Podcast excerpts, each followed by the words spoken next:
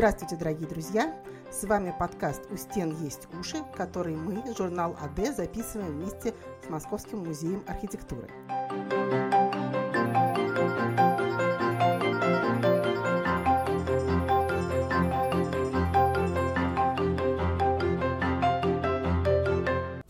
Первый выпуск подкаста, который мы делаем с музеем и его сотрудниками. Я Анастасия Ромашкевич, главный редактор журнала «АД», и с нами сегодня Елизавета Лихачева, директор Музея архитектуры имени Щусева. Всем привет, очень рада вас всех приветствовать. Поэтому начнем с того, что поговорим мы сегодня и про сам музей, и про человека, который его создал, и чье имя он сегодня носит – Алексея Викторовича Щусева. Вот, насколько я знаю, музей на Воздвиженке появился после Второй мировой войны, и к этому моменту в Москве уже существовал музей архитектуры, который располагался на территории Донского монастыря монастыря и имел статус всесоюзного. А ваш музей, насколько я понимаю, был российским музеем. Кроме вопроса административной подчиненности, были еще какие-то принципиальные различия между этими двумя институциями. Зачем вообще Щусеву, уже не молодому на тот момент человеку, понадобилась эта затея с музеем? Наверняка ведь дело было хлопотное. Да, хлопотное. Зачем понадобилось? Сейчас расскажу. Значит, музей, который стоял, находился на территории Донского монастыря, был создан в 1934 году по очень древней схеме. А, эта схема называется академический кабинет. Что такое академический кабинет? А, это собрание, некое собрание древности, такое достаточно абстрактное на самом деле, и не имеющее какой-то четкой структуры коллекции. А, в те времена, когда музей создавался, вообще история музея архитектуры в Москве начинается в середине XIX века, когда среди архитекторов и интеллектуалов московских, историков, искусствоведов начинает активно будироваться и обсуждаться вопрос – о создании музея национальной архитектуры, музея русской архитектуры. И вообще все начинают обсуждать, а как хранить, собственно говоря, архитектуру. Архитектуру хранить нельзя, она в городе стоит, и как бы, ну, что, что, там, с картинной галереей понятно. Мы собираем картины, вешаем их на стенки, получается картинная галерея. Скульптуры тоже вроде все ясно. Даже с консерваторией все понятно, можно хранить ноты, музыкальные инструменты, а что в случае с архитектурой хранить? И э, этот вопрос обсуждался, обсуждался, ни к чему он не привел до революции. В 1934 году была создана Академия архитектуры СССР, и при ней был создан академический музей. Он э, как бы не, не был союзного или там регионального подчинения, тогда он, он, он, он был структурным подразделением Академии архитектуры, которая существовала до начала 60-х годов, э, после чего она была расформирована, и э, влита, часть была влита в Союз архитекторов, часть в Министерство строительства, Госстрой СССР. Если говорить о том, что такое был музей архитектуры при Академии архитектуры, это было, как я уже сказал, собрание древности. Что они собирали? Да все подряд. Прежде всего, они делали, это была огромная работа на самом деле, совершенно невероятная. А, они обмеряли и фиксировали все, ну, практически все сносимые здания в Москве. 30-е – это первый период больших сносов в городе.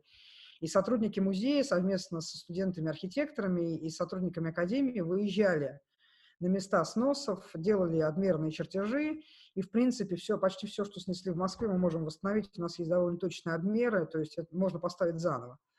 А также снимали элементы, все, что могли спасти. Элементы декоративного убранства, обломки колонн, там, портиков, наличники э, с, со стен, э, ступеньки. В общем, все, что могли вытащить, вытаскивали. В результате у нас достаточно большое количество, а, коллекция, большой, э, как, большая коллекция архитектурных всяких э, фрагментов, э, которые мы, к сожалению, не можем аннотировать правильно, потому что а, в инвентарях музея архитектуры, например, есть такие записи. Ящик с обломками – три штуки. Что за ящик, что за обломки, откуда они пришли, вообще непонятно. Помимо всего прочего, они, конечно, собирали какие-то архитектурные чертежи, какую-то графику, разумеется, были фотографии, и, и была мебель, потому что экспозиция Академического музея, это была экспозиция скорее такого музея дизайна, может быть, или музея архитектурных стилей. Обязательно в качестве такого оживляжа экспозиционного стояли мебельные всякие э, уголки, там э, э, мебель стиля ампир, мебель стиля модерн, мебель стиля там барокко и так далее. Кстати, у нас очень хорошая, очень маленькая, но очень качественная коллекция мебели, которая отражает последовательно все этапы развития дизайна в стране а до там, приблизительно 17 года, да, ну и после 17 тоже, потому что у нас есть кое-что из авангарда. На выходе мы получаем такой довольно странный музей, который музеем, строго говоря, не, не назовешь, а скорее кабинетом древностей. Да, и, конечно, это никого не устраивало. Этот академический музей, э, его репутация была не очень широка, потому что, по сути, это был, был такой склад а, всяких артефактов, которые не были грамотно систематизированы. Это не, я не хочу сказать, что это было плохо, или сотрудники музея 30-х на первой половине 40-х годов были плохими и не умели работать. Умели, конечно, просто им было не до этого, они спасали. Там, привозили калединские фрески, они калединские фрески брали, там, привозили еще что-то. То есть они занимались спасением, спасением хоть чего-то в условиях достаточно сложных и недостаточно хронического недофинансирования, все как мы любим, короче говоря. В 1945 году Алексей Щусев выходит с инициативой создать полноценный музей архитектуры со структурированной коллекцией, и он выходит на союзное правительство. Указ о создании музея русской архитектуры и выделение под него здания на Воздвиженке, где мы сейчас находимся, был подписан а, Вячеславом Молотовым, человеком, который занимал пост премьер-министра в этот момент. Это такая совершенно чудесная бумага, которая показывает, что а, Щусев берет не какое-то там здание, да, а конкретное здание, которое сейчас носит, стоит по адресу улицы Воздвиженка, дом 5. А тогда это был, соответственно, улица Коминтерна, потому что Воздвиженка начинается от площади, на которой долгое время находился Коминтерна. Тем не менее, я думаю, что главной причиной, по которой Щусев создавал этот музей, он создавал его под себя. У него был огромный архив, э, и он очень хотел, чтобы этот архив хранился в этом музее и стал такой базой, откуда будет, э, где будет храниться и пропагандироваться в том числе его наследие. Музей аккумулировал довольно большое количество материалов различных архитектурных конкурсов, Щусев, который был невероятно влиятелен, а, да, он был одним из основных советских архитекторов, при этом там четырежды лауреат Сталинской премии, во всех отношениях человек весьма выдающийся, он умудрился получить, например, материалы конкурса на наркомат тяжелой промышленности, материалы конкурса на дворец советов. А, он а, договорился с проектными организациями, чтобы они высылали в музей после окончания проектных работ, материалы этих проектных работ. Поэтому у нас отличная коллекция советской русской графики, потому что, помимо всего прочего, Щусев активно занялся собиранием графики. Это было время, когда действовал межмузейный комитет, и когда можно было из разных музеев, что называется, надергать графики по теме. И он создал музей русской архитектуры. Первая экспозиция была открыта, к сожалению, уже после его смерти в 1947 году. Потому что он умирает внезапно, он умирает после третьего инфаркта, и он, конечно, не собирался так рано умирать, у него были огромные грандиозные планы, но не сложилось. И самое главное, что он не успел передать в музей свой архив. Да, и, кстати, сейчас архив Щусева в буквальном смысле этого слова раздербанен по разным собраниям. Я долгое время думала, что это очень плохо, а сейчас я думаю, что это очень хорошо, потому что чем больше русской архитектуры везде есть, где больше, чем больше Щусева там во всем мире, тем лучше для нас. А, потому что, ну, например, там, почему все хотят в Италии? Да потому что Рафаэль висит почти в каждом европейском музее. Вот этот момент пропаганды русского наследия, он, конечно, безусловно, присутствует. Но в целом, зачем Щусеву был музей? Он хотел свой музей, независимо от этих замшелых академиков, он хотел музей, который будет отражать некую, проводить некую генеральную линию в истории архитектуры, то есть это будет не кабинет древностей, а это будет научно-исследовательская организация, которая будет заниматься конкретно проблемами, э, вопросами сохранения, изучения российского архитектурного наследия. А в 1963 году при ликвидации Академии э, было принято решение слить два этих музея, и большую часть своей жизни музей существует, э, существовал на двух площадках, да, как бы сейчас сказали на двух территориях. Это была территория Донского монастыря и э, здание на Воздвиженке. Здание на Воздвиженке музей делил с несколькими проектными организациями, последний из которых был э, Институт теории градостроительства, не так так называемый, который был отсюда выселен в конце 80-х годов, когда здание было поставлено на реконструкцию. А в 93 году территорию Донского возвращает Русской Православной Церкви, и музей весь перевозится на Воздвиженку, перевозится в здание, стоящее на капитальном ремонте, но это уже отдельная долгая история довольно печально, на мой взгляд. Но в конечном итоге Щусев, а, помимо того, что он был гениальным архитектором, и об этом мы поговорим обязательно чуть позже, Щусев э, поставил себе нерукотворный памятник, самый настоящий. Он создал музей. Музей – это такая институция практически вечная. Власть меняется, мы умираем, люди, люди, люди приходят и уходят, а музей продолжает существовать. И это, конечно, совершенно потрясающее наследие Щусева. И это его аспект его личности, который мало кто учитывает, когда пишут про него книги, потому что он был человеком, конечно, понимающим значение э, музея, ему не надо было объяснить, зачем нужен музей, для практикующего архитектора такое глубокое понимание музейной проблематики большая редкость вообще-то. Давайте теперь вернемся, может быть, к началу его карьеры, когда он еще был молодым человеком, еще не было советской власти. И известное дело, что он занимался не только строительством новых зданий в молодые годы, но и реставрацией. Причем, а, вот, может быть, не все наши э, слушатели об этом знают, э, к реставрации в то время, насколько я понимаю, подход был а, такой, что реставратор мог а, что-то исправить, что-то приукрасить, то есть не было понятия научной реставрации, когда речь идет о том, что а, прошлое должно максимально сохраняться а, в том виде, в котором оно существовало. И Щусев, насколько я понимаю, был одним из пионеров того, что сейчас называется научной реставрацией. Насколько вообще был этот его подход по тем временам революционным? Вообще, в принципе, история реставрации – это довольно интересная сама по себе история.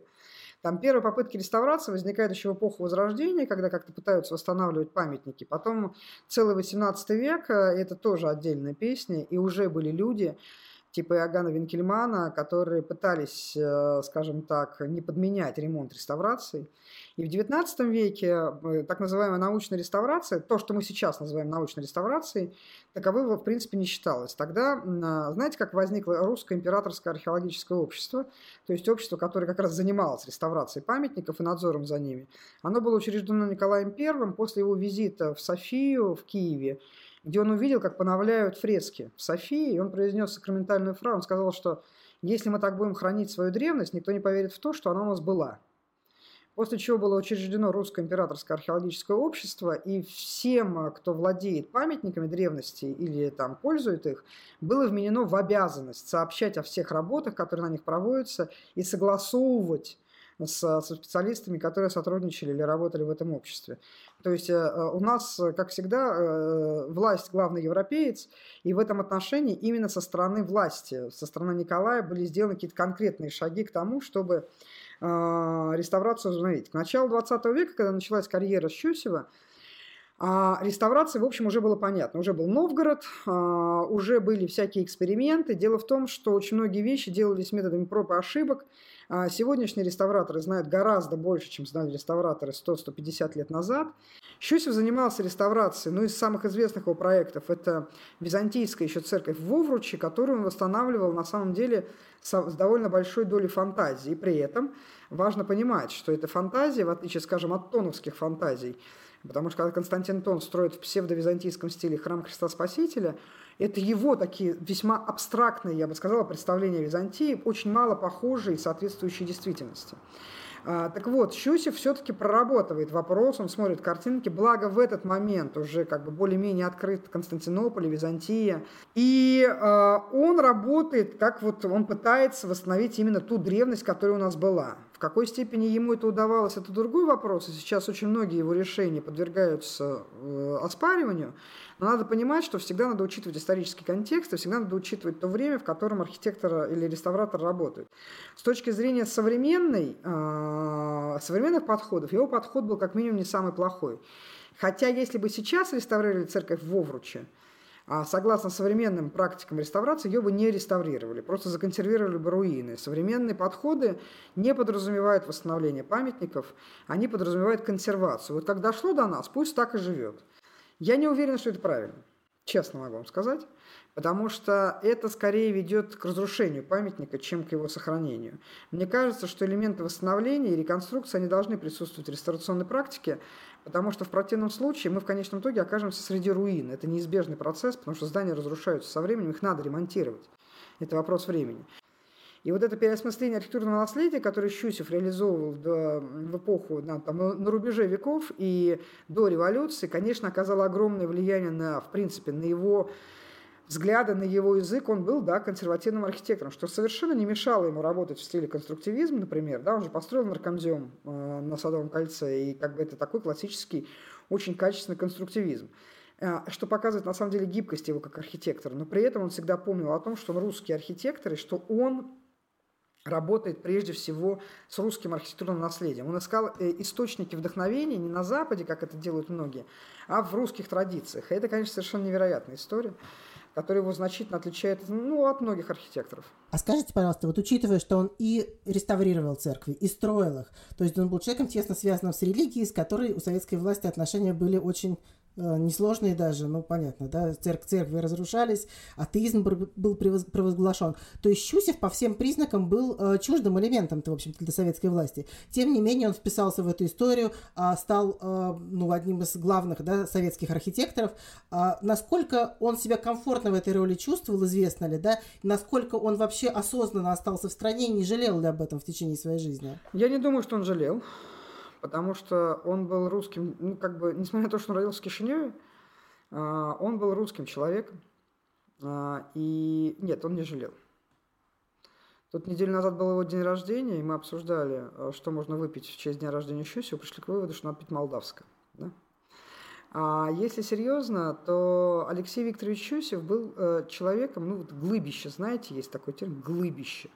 Вот он был глыбищей он был невероятен. Конечно, а, в силу своего дарования, таланта. Почему он не уехал? Потому что куда бы он поехал? Зачем бы он поехал? Что бы он там ловил на Западе? А, и самое главное, наконец, он был архитектором. Любой архитектор, а, вообще архитекторы люди довольно циничные, они работают на заказ, работают на заказчика. И архитектор, и Щусев, и Желтовский, кстати, тоже, потому что они какое-то время работали вдвоем сразу после революции. А, довольно быстро поняли, что большевики это тоже власть, у них тоже можно брать заказы, они тоже могут за эти заказы платить. И они начали работать на а, новое правительство, фактически работая на Россию, да, то есть там не было идеологии. Был ли он верующим человеком? Был. Я думаю, что он верил в Бога. Но то, что он а, встроился в эту безбожную власть вполне успешно. Ну вот, например, ряд исследователей, например, Дмитрий Хмельницкий считает, что Щусев продал душу дьяволу. Я в этом совершенно не уверена потому что такие однозначно отрицательные и положительные коннотации его после революционного периода, советского периода Щусева, на мой взгляд, не имеют права на существование. Он был, как любая большая личность, очень многогранен и сложен. Он умудрился а, а, стать главным архитектором двух эпох. А, но это не говорит о нем, что, а, что он что-то плохое. Он просто был очень талантливым человеком с невероятной работоспособностью умел работать и понимал, как работать на стройке. Например, та же история с гостиницей «Москва», которая сейчас всеми считается проектом Щусева, это не проект Щусева, это проект Савельева Стопрана и его студентов, которых он прикрыл своим авторитетом, потому что на стройке гостиницы «Москва» был бардак. Все началось с того, что уже в процессе строительства там приняли конструктивистский проект. Это был Гранд-отель, и этот конструктивистский проект пришлось переделывать в процессе строительства, что, конечно, для молодых архитекторов, которые опыта большого строительства не имели, это был какой-то... Их погрузили в ад. И Щусев, а, он а, попытался им помочь. В результате получил от них публичный донос в газете «Правда». А, они его обвинили в том, что он пытается присвоить проект себе, и это было... Не думаю, что это было справедливо. Все, что я знаю о Щусеве, это он не тот человек, который бы пытался кого-то отодвинуть ради личной славы. Понимаете, в нем не то чтобы не было тщеславия, было, но в нем было какое-то внутреннее ощущение порядочности. Людей, которым он помог, гораздо больше, чем людей, которых он обидел тем или иным способом. И э, обидеть-то можно случайно, помочь случайно нельзя. Помочь можно только осознанно, как предасть.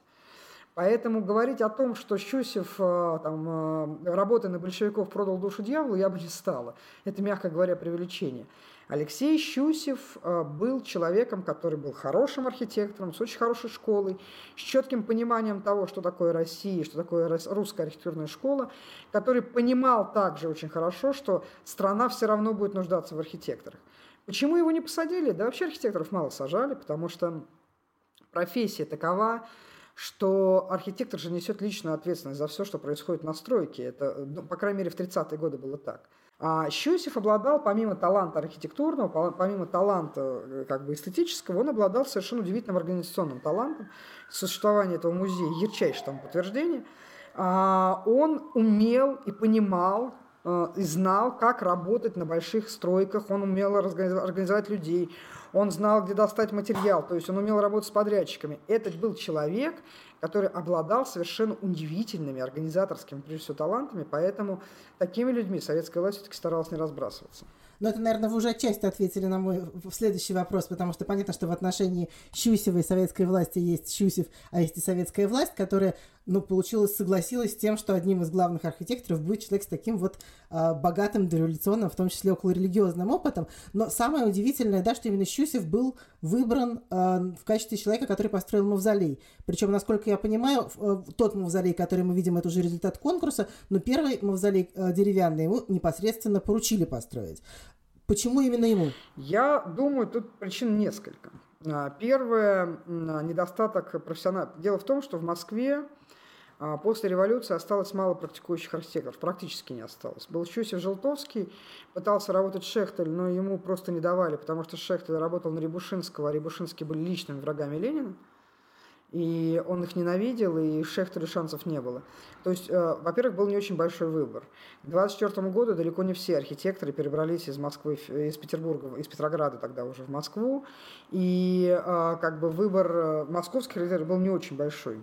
Это первая причина. Вторая причина, я думаю, как раз это умение его работать и организовать работу в кратчайшие сроки. То есть найти материал, найти рабочих, как, собственно говоря, организовать стройку. И поэтому был выбран Щусев, потому что он был потрясающим, ну, говоря простым языком, прорабом. Да? То есть это был человек, который мог прийти и из ничего сделать что-то. А дальше действительно был конкурс на мавзолее. Щусева был соавтор Иван Француз.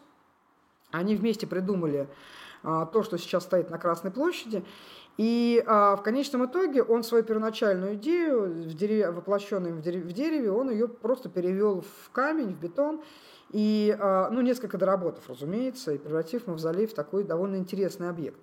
Но если говорить серьезно, сам Щусев пишет, что члены правительства поручили, а, члены комиссии, там после смерти Ленина была создана комиссия по увековечению памяти вождя, который председательствовал Феликс Эдмундович Дзержинский. И он сам в своих воспоминаниях пишет, что члены комиссии выбрали архитектора Щусева. Он о себе пишет в третьем лице всегда. Значит, соответственно, а, а, я думаю, что главными факторами, я не знаю почему точно, но я думаю, что главными факторами это было то, что это был крупный архитектор с большим опытом и, с, и умеющий организовать большой... То есть в этом отношении Желтовский был более книжным человеком. Он а, строил меньше до революции и у него не было такого гигантского опыта стройки. Поэтому я думаю, что это главная причина. И выбор оказался на редкость удачным. А как вы сами относитесь к этому зданию? Потому что если отбросить даже какие-то политические коннотации, все равно много споров. Удачное это здание, мавзолей имеется в виду, неудачное, вписывается оно в ансамбль Красной площади, не вписывается, должно оно там быть или не должно. Ваше мнение какое любопытное? Я считаю, что это абсолютно гениальная вещь.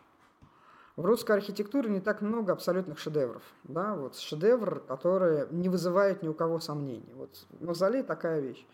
Я думаю, что э, он идеально вписался в ансамбль площади. Это надо же умудриться. Вы поймите, что, во-первых, э, особенно это понимаешь, когда смотришь конкурсы на Мавзолей от 28 года. И ты понимаешь, насколько гениальная идея Щусева. Во-первых, Мавзолей не стоит на площади. Да? Он стоит рядом с площадью. Он стоит на месте, где был ров. То есть Щусев не нарушил э, историческую линию площади, красную линию площади. Во-вторых, он его очень удачно подставил, подчеркнув горизонталь. Да, у нас есть вертикаль площади, горизонталь площади.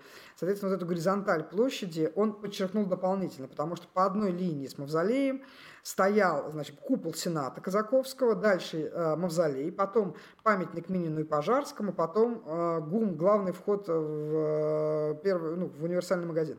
То есть эту линию он подчеркнул дополнительно, четко обозначив э, центр, потому что центр обозначался, соответственно, историческим музеем и собором Василия Блаженного. Он красный и практически незаметен на фоне стены. А самое главное, это зиккурат. Ну, в смысле, никто не знает, что такое зиккурат. Ну, в смысле, там, э, мы, мы знаем, что в, в древних государствах Междуречия строились зиккураты. Зачем их строили, никто не понимает. Ну, там есть миллион версий, что это были храмовые комплексы, что это были крепости, что это были места складирования а, каких-то запасов, а, что это были там не, не храмовые, но, что называется, некие культовые, культовая история, да, с, с жертвоприношениями, там, вот этим всем. Но на самом деле, зачем эти штуки ставили? Там зиккурат в Уре, гигантских совершенно размеров, стоит посреди пустыни. Зачем он там стоит? Зачем там было угроблено такое количество ресурсов, чтобы эту штуку поставить, никто не понимает. И взяв мавзолей, Щусев вот сразу отсек всю эту заупокойную коннотацию. Да? А мы сейчас с вами понимаем, что это мавзолей, но прошло сто лет почти с момента смерти Ленина, поэтому мы просто к нему привыкли.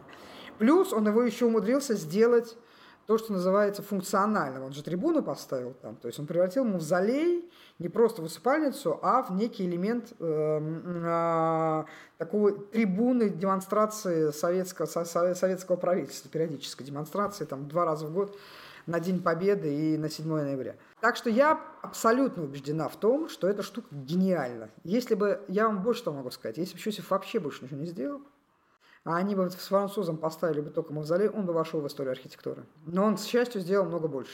Да, и давайте поговорим еще о некоторых других его работах. Но вообще, мне кажется, что есть много э, таких творение его, которые знают люди, которые, в общем-то, может быть, даже далеки от архитектуры. Я вот, кстати, когда делала, готовилась к подкасту, поймалась на, на мысли, что а, Щусев это какое-то вот такое монолитное для меня понятие. То есть я даже никогда не задумывалась толком, как его по имени отчеству зовут. То есть он там не Иван Иванович, не Алексей Викторович, да, а он, а, вот, вот он именно что Щусев. Да, и если посмотреть на его а, здания, они, с одной стороны, значительны, с другой стороны, вот есть ощущение, что они все разные, да, взять тот же наркомзем, например, да, с одной стороны. А, взять, э, например, э, гостиницу «Москва», а, взять э, Казанский вокзал. То есть это разные периоды, разные здания, и вообще вот как бы если не знать, что их построил один и тот же человек, и не быть специалистом, то, в общем-то, можно подумать, что это не один человек построил. Вот для вас, как для специалиста, все-таки есть в них некая, так сказать, такая магистральная линия, которая их связывает? Или это действительно э, вот такая эволюция стиля, совершенно, когда одно закончилось, а, безусловно, а потом началось что-то совсем другое. У Щусева есть одна генеральная линия. Он архитектор эпохи модерн. Как я уже сказала, эпоха модерн – это время не стилизации, но переосмысления различных архитектурных стилей. И эта универсальность, она, в принципе, присуща всей архитектуре модерна. Любой крупный мастер модерна, он универсален. Он может делать туда, сюда, пятое, десятое. И это особенно актуально для Москвы, потому что в Петербурге, например, э, весь модерн все-таки неоклассицизм такой русский, да, и они переосмысляли прежде всего классику. Московские и архитекторы, и архитекторы из других районов страны, они были более многообразны, у них было больше просто материала для переобработки, для переосмысления там один Кремль чувствует. И поэтому вот эта универсальность Щусева – это как раз э, черта архитектора модерна. Да, способность и, и умение работать в разных стилях и делать это абсолютно органично, ни, ничто не выдает, да, в наркомземе ничего нет, э, там, скажем, от Казанского вокзала, а, в его комплексе домов на Ленинградском проспекте ничего нет от мавзолея. Он виртуозно работает э, в разных направлениях, это его вот коренная черта. Какие-то стилистические э, общие места выявлять довольно сложно, потому что, еще раз повторяю, он работает в разных стилях. Ну, наверное, материалы, можно говорить про материалы. Очень жалко, что не до конца был закончен Казанский вокзал, потому что это был, конечно, он и сейчас выдающееся произведение, но э, было оно не закончено. Это чувствуется, там этот дебаркадер дурацкий в 70-е годы поставленный. А Щусевский дебаркадер, который он с Шуховым проектировал, был гораздо красивее. Вот по, по первоначальному проекту. И Царской башни там тоже нет, потому что вокзал начали строить в 2013 году, а закончили в 27 и там, конечно, уже совершенно другая история. Дело в том, что с Казанского вокзала начинался Трансип. А, э, он сейчас начинается с Ярославского вокзала. Ярославский вокзал был такой маленький, а, очень локальный. Его там строили два больших архитектора, Шехтель и Кекушев. И это было, был вокзал скорее такой дачный. Да? Он шел на север, на северо-восток, э, Ярославль. А, э, строился он там, ну, для, никогда не планировалось на нем больших перевозок. А Казанский вокзал таких гигантских размеров, это не дорога на Казань. Хотя в конкурсном проекте в обязательном порядке было вот это указание на то, что надо отметить, что это направление, да, главное направление движения. Это был вокзал, с которого начинался Транссиб. И отсюда вот эта вот многосоставная история. А рядом Щусев уже при советской власти строит Дом культуры железнодорожников. И э, умудряется вписать, этот дом культуры железнодорожников, это тот самый дом, который был построен на деньги мадам Петухова из 12 стульев.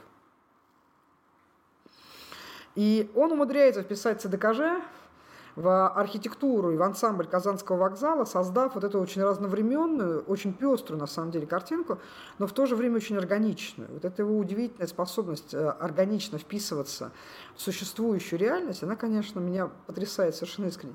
Я вообще, честно говоря, им восхищаюсь он меня восхищает прежде всего как человек, даже не как архитектор, а как человек, потому что а, ну, если я на посту директора музея буду хотя бы на десятую часть так же успешно, каким был Щусь, э, как был успешен Щусев, я буду считать, что я там дышу не зря и топчу землю не зря.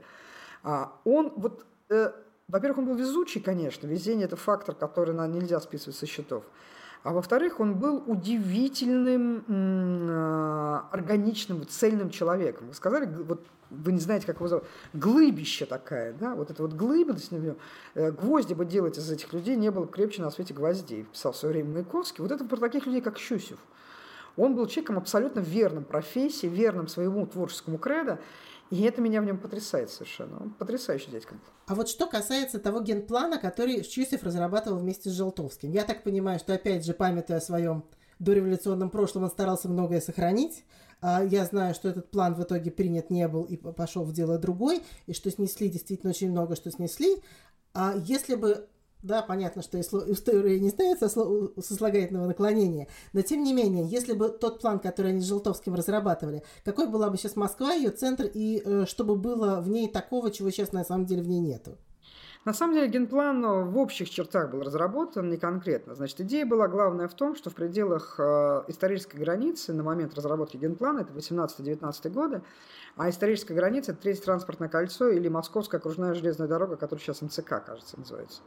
Так вот, вот в пределах Московской окружной железной дороги город должен был сохранить структуру, большинство зданий, и это была бы такая историческая Москва. Да? А вся новая Москва, Щусевская Москва, должна была строиться, э, Москва Щусева-Желтовская, назовем это так, должна была строиться за пределами исторического центра, и они, конечно, это очень хорошо видно, когда смотришь на симку генплана, в общем, строго говоря, единственное, что от него осталось так, из исторических документов. Есть еще описания текстовые, это, разумеется, ни в коем случае не могло быть реализовано там, а, в сталинские годы, потому что для Сталина было важно, и вообще для советской власти в этот период было важно продемонстрировать изменения, которые произошли в Москве, и изменения, которые произошли стране, и страна другая, и город другой, и там, в общем, это отдельная история. Но это был бы в любом случае другой город, не было бы Тверской улицы, такой, как мы ее сейчас представляем. Скорее всего, не было бы гостиницы «Москва», не было бы института э, здания Совета труда и обороны, который впоследствии генплана, сейчас Государственная Дума. Не было бы много чего того, а, Манежной площади бы, например, не было. А, из того, что есть сейчас. Они, конечно, пытались, как любой э, архитектор-традиционалист, они пытались сохранить вот эту вот структуру старого города, а, несколько разбавив ее новыми зданиями. То есть они планировали строительство, снося те памятники, которые они считали малоценными да, но в какой степени этот подход был оправдан, наверное, с точки зрения XIX века, да. То есть Щусев не был архитектором эпохи барона Османа, когда Осман сносит Париж к чертовой матери, и теперь старый, да, османовский Париж можно найти по каким-то очень маленьким, локальным, на самом деле, местам. А, его очень-очень мало, и это надо просто знать, куда идти. Щусев мыслит совершенно не так, совершенно другими категориями. Он любил, очевидно, Москву, и в этом я, кстати, ни секунды не сомневаюсь, потому что все его московское строительство, оно, если говорить уж об, об общих чертах, э, он всегда очень трепетно относится к окружающей его застройке. И э, не думаю, что там, скажем, гостиница Москва самое центральное его здание, не считая мавзолея. Вот, на примере мавзолея это очень хорошо понятно. Он сохранил площадь. Есть еще один аспект. Он, конечно, участвовал в больших архитектурных конкурсах, но это, кстати, свойственно но это такая общая черта всех архитектурных проектов, выставленных на эти конкурсы. Их циклопичность, гигантомания. Было, у меня иногда складывается ощущение, что они специально все это проектировали таких размеров, чтобы это никогда не построили. Но в смысле изначально делая задачу невыполнимой строительства. А, в этом есть... Ну, меня, мне эта мысль часто закрадывалась, когда я смотрела проекты 30-х годов, потому что ну, строились какие-то вещи более локальные. Ну, там Фомин ставит здание э, наркомат путей сообщений на Красном кольце, то есть на окраине, по, по сути, исторического центра. Рядом Щусев недалеко ставит здание наркомзиума. А, там, э, тот же Фомин ставит здание а, а, спортивного общества «Динамо». Строится метро, куда, кстати, Щусев не пошел. Нет по-хорошему ни одной станции метро его проекта, хотя считается, что Комсомольская кольцевая это он. Нет, не совсем так. Он пришел в на последнем этапе и он прикрыл именем проект, э, но там, в общем, по большому счету, это не его работа. И... Почему он? Ну, он умер в 47-м. Нет, я не, не почему э, комсомольская, а почему в принципе он не участвовал в Это хороший вопрос. Я думаю, что он просто не понимал, что с этим делать. Он не понимал, как можно проектировать подземные станции. И не хотел этим, и не хотел это понимать, не хотел. Он считал, что ему хватит места на земле. А, может быть, он не верил в проект. Сам он по этому поводу он эту тему аккуратно обходит.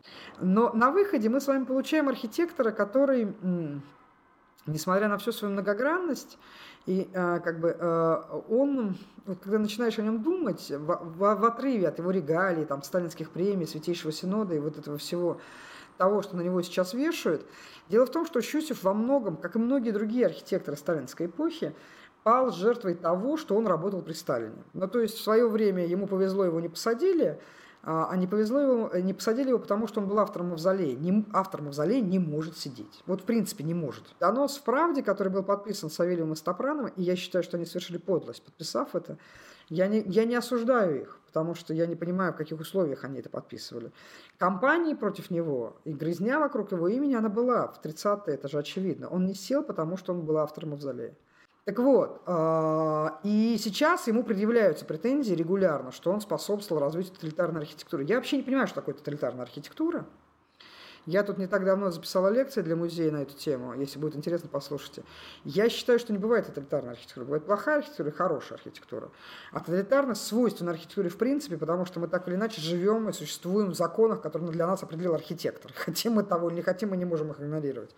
Игнорирование э, архитектурного проекта плохо заканчивается. Я думаю, что история 90-х годов с перепланировками московских квартир, когда джакузи летала через 6 этажей, а, значит, э, эту байку мне рассказывал несколько человек, и я думаю, что что-то подобное имело место быть. Жизнь без учета архитектора невозможна, поэтому архитектура по сути своей тоталитарна. Они оправдывали Сталина, и Щусев оправдывал Сталина. Щусев не оправдывал Сталина, Щусев работал на Россию, прежде всего, на советскую власть. А, проблема в том, что попытки осудить э, Сталина и сталинский режим, они неизбежно скатываются в русофобию, это противно. А если говорить об Щусеве, он был человеком, который работал на страну. И он это, я думаю, прекрасно понимал. И это тот самый случай, когда потомки разберутся. А потомки поймут, да, в какой степени его архитектура была цена или не цена, его деятельность была полезна или не полезна. Я считаю, что абсолютно полезно. Я считаю, что ничего плохого Чусев не сделал. Он строил и строил хорошо и качественно, и здания его стоят и не чихают, как говорится. А, он создал музей, и это музей, его имени. А, музей, который определяет э, и во многом определил э, то, как воспринимается русская архитектура не только внутри страны, но и на Западе, и вообще в мире. И, конечно, он был человеком а, сложным, противоречивым, как любой большой человек, но он не был опереточным злодеем, которого иногда из него сейчас пытаются сделать. Мне кажется, что вот это вот, с одной стороны, очень бережное отношение к истории, а он как реставратор в прошлом, он не мог просто позволить себе генплан, в котором все снесем, а мое поставим. То, что он ценил историю русской архитектуры, именно русской архитектуры, для меня очень важно. Он, вообще для меня слово «русский» очень важно, потому что мне кажется, что Одна из основных проблем, в том числе и в оценке творчества и личности Щусева, состоит в том, что мы все время стесняемся наш, того, что мы русские. Да, мы все время как бы так немножко извиняемся. Ну да, но вот мы, мы понимаем все про Россию, она такая странная, да, большая, немытая и прочее. Все, что мы там обычно в своих интеллигентских разговорах говорим на кухнях о том, что как у нас все плохо. На самом деле у нас все офигенно. У нас мы живем в лучшей стране на Земле. А, а, вы себе не представляете, насколько Россия потрясающее место. Я чем старше становлюсь, тем больше в этом убеждаюсь. Я думаю, что Щусев это, это понял почти сразу. Он, он, не то, чтобы он никуда не ездил, прекрасно он ездил, он же в Италии строил. А, он ездил в Италии, он был во Франции, он, он все прекрасно понимал. Но ему нравилось, вот его перло вот это вот, понимаете? И, и, и это очень мне лично соответствует. Я не, не, не думаю, что его можно за что-то осуждать или говорить о нем какие-то плохие слова, потому что он работал на Сталина. Он не работал на Сталина, он работал на государство, которое в этот момент существовало. В этот момент было сталинское государство, да. Он вот последний этап его жизни связан с этим. Но это не делает ему ни хуже, ни лучше, вообще никак. А если говорить о его генплане, ну да, он понимал, я думаю, что они с Желтовским понимали, что генплан не примут. Важно, что сталинский генплан делается, что он сделал от Щусевского генплана? Схема планировок. Если а, Осман не просто снес старый город, он изменил его структуру. Так вот, сталинский генплан структуру города сохранил. Да, прорубили Новый Арбат, но принцип прорубки Нового Арбата, он не на диагональ пошел, а все та же система, кольцево-радиальная система города, у нас есть четко выраженный центр, и вот это вот сохранение структуры города, и самое удивительное, сохранение огромного количества кусков старой Москвы, да, вот такой дореволюционной Москвы. А, это, конечно, вот это наследие плана Щусева-Желтовского, его ни в коем случае нельзя скидывать со счетов. Да? А, а все остальное, ну, как случилось, так случилось. К сожалению, человек располагает, предполагает, а Бог располагает. Он очень многих вещей не мог а, предусмотреть и не мог сделать, но так сложилось. Возвращаясь к музею, который он создал и который носит его имя, а если, предположим, я надеюсь, скорее. А, послушав подкаст, люди захотят узнать о Щусеве больше. Что они могут найти в музее, что музей может в этом смысле предложить сейчас? В этом смысле музей сейчас ничего, по сути, предложить не может, потому что есть книги про Щусева, они у нас есть, и они, э, значит, были изданы, и мы их сейчас пытаемся переиздать, но это целое, и всю эту работу остановил коронавирус. Что будет в ближайшее время? Во-первых, у нас скоро юбилей. Да, мы пляшем от 74 года, ой, от 34 года, и в следующем, соответственно, в 2024 а, году музею будет 90 лет, а в 1934 году будет 100 лет, и мы хотим за эти 10 лет много чего сделать. И мы обязательно, среди прочего, это, это будет э, пятый год, соответственно, в, 30, в 24 году это будет как бы история, посвященная академическому музею, а в 25 году мы хотим сделать следующее. Мы, во-первых, давно не было у Щусева персональных выставок. Мы начали эту работу, я сказала уже, что архив его раскидан, разобран, и мы очень хотим его собрать каким-то образом, хотя бы виртуально, и а, опубликовать да, по, по максимуму все, что можем публиковать э, в книгах или в интернете мы сейчас... Ну, это сложно, потому что очень многие владельцы не в восторге от наших идей. Значит, но я очень хочу, чтобы архив, чтобы Щусев собрался обратно, хотя бы вот был какой-то источник. Мы, напи- мы пишем сейчас новую книгу про него. Про Щусева много чего издано, но нам бы хотелось пересмотреть его личность в контексте, в том, прежде всего, истории музея. Для нас это важно. А самое главное, что мы э, хотим, помимо выставочного проекта, я очень надеюсь на то, что как бы нам удастся реализовать историю с депозитарием. И в экспозиции музея, который мы сейчас проектируем, новая экспозиция музея постоянной, будет зал Щусева. Это будет зал Алексея Викторовича Щусева, посвященный ему как человеку. Для нас важно сохранить, ну, для меня лично важно, я думаю, что мои коллеги меня в этом отношении поддерживают. Щусев велик не только как архитектор, он велик как человек. Да? И тот факт, что он там ходил и отбивал э, арестованных рабочих э, в МГБ, довольно показательно, на мой взгляд. И мне кажется, что музей, носящий его имя, если вы хотите понять что-то про Щусева, приходите в музей, который он создал. Потому что если бы не этот человек, э, этот музей давно прекратил бы свое существование. А, именно Щусев определил его будущее, именно Щусев помог а, этому музею выжить, несмотря на то, что он умер довольно рано, в 47-м, и как бы два года всего музей существовал под его руководством.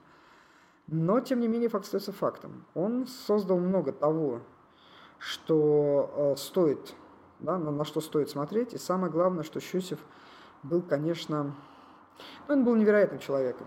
Я э, один из немногих людей, которым я искренне восхищаюсь. Вы сейчас только что сказали, что благодаря ему музей продолжил существовать. В чем конкретно заключалось это? Он продумал новую идеологию, то есть он превратил академический кабинет в музей изобразительного искусства. Он понимал ценность архитектуры как изобразительного искусства. Когда мы с вами говорим об архитектуре, это стандартные на самом деле э, споры, в какой степени архитектура является искусством, является ли вообще она искусством. А, а может быть это просто иску, э, история строительства, то есть технология. Вот Щусев понимал, что архитектура – это искусство, он очень хорошо понимал аспект архитектуры. И он, по сути, во многом поспособствовал тому, что мы разработали. Потому что вы должны понять, что когда мы говорим, что мы первый музей архитектуры в стране, вообще в мире, мы имеем в виду, что мы первая институция, которая начинает представлять архитектуру в музейных залах. То есть до этого были архитектурные архивы. Был архив Палладио в Веченце, ему 500 лет.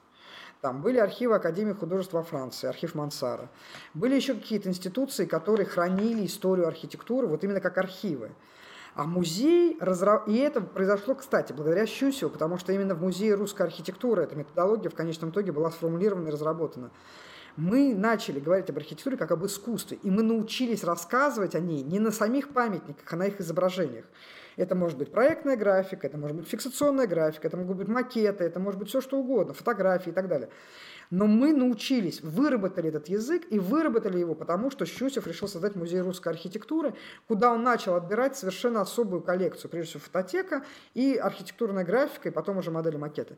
То есть во многом благодаря его влияниям вот этот современный мир научился говорить об архитектуре. Когда вы приезжаете на выставку, там, не знаю, Тада Уанда или Дэвида Чипперфилда, или там еще кого-нибудь, или Ренца Пьяна, или кто там еще выставки себе делает за последние там 10-15 лет, вы говорите, архитектор говорит с вами на том языке, который придумал Алексей Щусев. Во многом, или как минимум поспособствовал тому, чтобы этот язык появился. Поэтому да, когда я говорю, что Щусев обеспечил выживание музея, я абсолютно не преувеличиваю, потому что, вы поймите, это были 30-е годы, там, с 50-х. В Советском Союзе с музеями обходились довольно просто. Не нужен музей, его расформировывают, собрания раскидывают по другим музеям, и особо там не переживают. Как был расформирован музей антирелигиозной культуры, который существовал в Донском монастыре на месте музея архитектуры. Его закрыли в 1934 году. Все его собрание, лучшие вещи разобрали, там Третьяковка, Эрмитаж, Пушкинский музей, э, ГИМ, да, его просто раздербанили, по сути дела. В, в музей архитектуры пришло то, что не взяли другие. Кстати, довольно смешно, потому что у нас остались совершеннейшие шедевры, которые почему-то не взяли в другие музеи. Не суть. А, там раздербанили музей нового западного искусства, который был создан на основе коллекции Щусева и Морозова. Им Академический музей архитектуры ждала бы та же судьба после, э, после того, как Академия э, была закрыта, и, э, соответственно, ее подразделение, Академический музей, не мог больше существовать. Но то, что Щусев создал Музей русской архитектуры, позволило сохранить вот этот огромный архив и огромный массив материалов, накопленных Академией архитектуры в своем музее. И в конечном итоге определило там совместную жизнь и развитие в дальнейшем. Так что нет, Щусев – это человек, который гораздо сложнее, многогранней. И э, на него, это не глубокое озерцо, это огромный океан. И там копаться и копаться еще, что называется. А когда ожидается открытие вот этого специального зала имени Щусева? Ну, когда-нибудь. Это долгий, это очень долгий план, перспективный, я бы сказала. Если все получится, то лет через семь откроем. Если не, не все получится, то лет через десять. Ну, то есть я абсолютно уверена в том, что мы это сделаем. Потому что мы не можем не сделать. Мы должны э, как бы привести все в порядок, э, все-таки провести ремонт зданий, приспособить его под музейные функции, сделать постоянную экспозицию, потому что я абсолютно убеждена, что отсутствие музея русской архитектуры на карте не просто города, но страны приводит к полному непониманию архитектуры, приводит к сносам, приводит к тому, что мы перестали сценить среду, в которой мы живем, как в свое время десятилетнее отсутствие Государственной Третьяковской галереи привело к тому, что мы перестали разбираться в русском искусстве. Если мы этого не сделаем, то зачем мы тогда вообще все это делаем? Да? Вот Щусев очень хорошо понимал, зачем он все это делает, и он музей создал, и это невероятная совершенно история. Вот. А если говорить э, э, на перспективу, то я очень надеюсь на то, что нам удастся не сохранить. Я терпеть не могу это слово, потому что не надо сохранять. Сохранять – это консервировать. Человек не может питаться консервами. Мы не можем постоянно жить на прошлом. Мы должны жить в будущем. Соответственно, я убеждена в одном, что мы это сделаем. Мы построим новый музей, мы продолжим эту традицию, и мы восстановим э, историю русской архитектуры в экспозиции. Это мы сделаем обязательно. А иначе зачем все это вообще нужно? Спасибо большое. Было безумно интересно. Я, признаюсь, узнала для себя огромное количество нового, Надеюсь, наши слушатели тоже. Давайте, наверное, прощаться тогда. Спасибо большое, что послушали. Надеюсь, что еще встретимся и поговорим еще на какие-нибудь интересные темы. Спасибо, всем пока. Всего доброго. С вами была Елизавета Лихачева, директор Музея архитектуры имени Щусева, и Анастасия Ромашкевич, главный редактор журнала «АД». До встречи!